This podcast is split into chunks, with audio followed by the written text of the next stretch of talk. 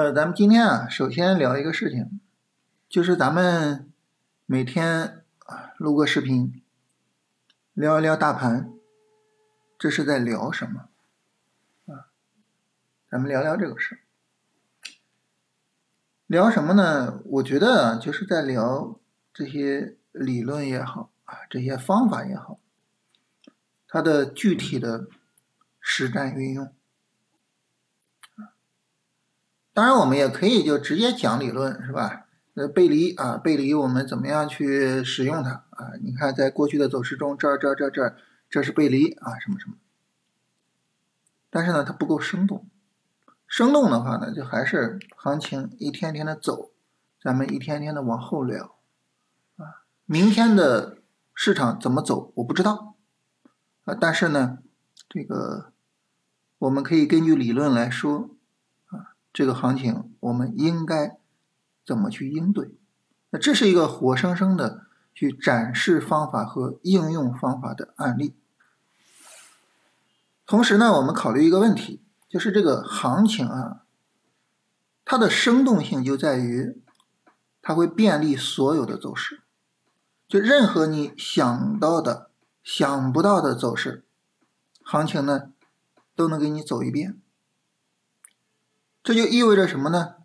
这意味着我们的方法可以去经受任何行情的考验。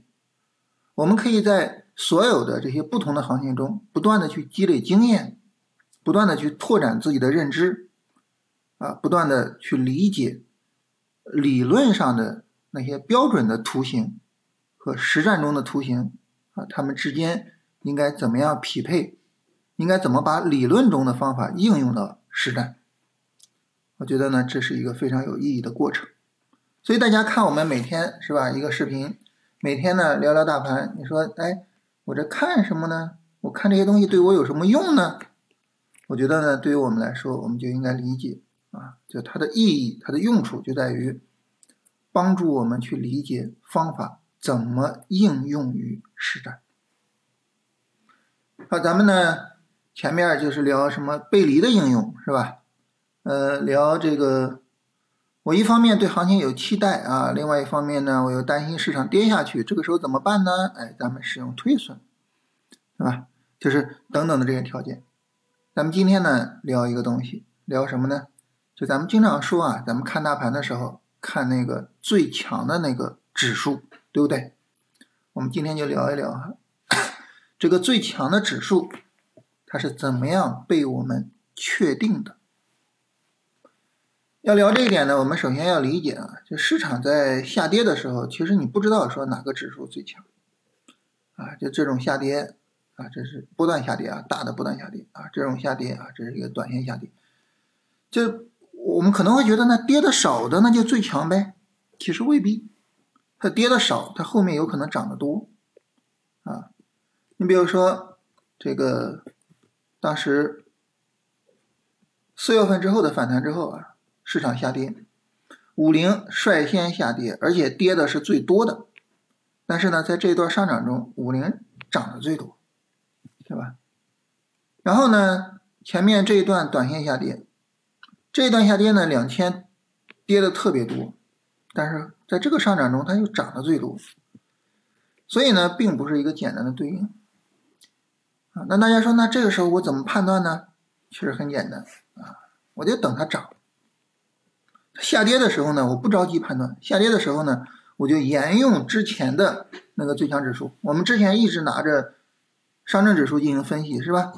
不着急判断啊，我就拿着这个上证指数进行分析，就看上证指数就可以了。我等什么呢？我等市场走强突破，然后三十分钟调整。三十分钟调整，这个时候谁拉拉的多，谁调调的小，一目了然。这种情况下，我就能知道谁是最强指数了，啊，比如说像上证啊，我们当时给的这个突破位置，上证并没有有效突破，创业板这个位置远没有突破，对不对？五零没有突破，唯独谁呢？唯独两千突破了我们给的这个突破位置，对吧？然后呢，三十分钟的调整上，两千这个调的小，下午就直接收回来了啊。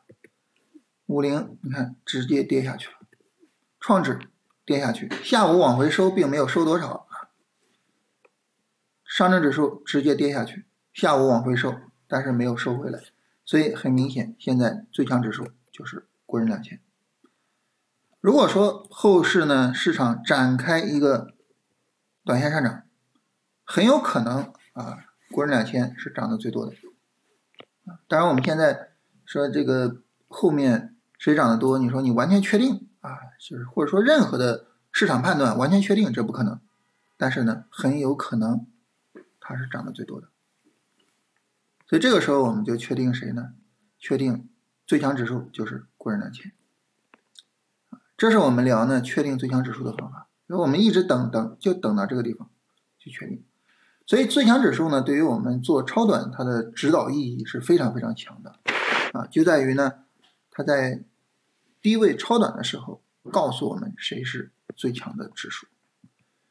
所以这种情况下呢，那么我们啊在这种位置能够知道国人两千是最强啊，但是在这个时候还是国人两千比较强哈。然后后续呢，就像这种位置，我们当时知道这个五零是最强的，这个地方我们知道当时创指比较强，啊，创指后面的拉升也很厉害哈。那现在这儿我们知道光两千比较强，对吧？啊，所以每一个重要的低位市场转折的时候，我们去判断谁是最强指数，然后呢，主要根据它的指导啊来指导我们后续的操作。只要是它没有向下破位，我就可以持续的去跟踪一些主线板块的机会，啊，这就是说这个关于这个的实战运用。所以还是说啊，咱们每天一个视频在聊什么，对大家有什么用？我觉得这个事儿呢，希望大家能聊清，呃，能能考虑清楚。就对于我们来说呢，我们始终如一的目标就是希望提升大家的。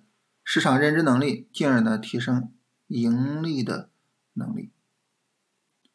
所以呢，对于我们来说呢，重在于让大家学习方法、理解方法、应用好方法啊，然后大家自己能够把交易做好。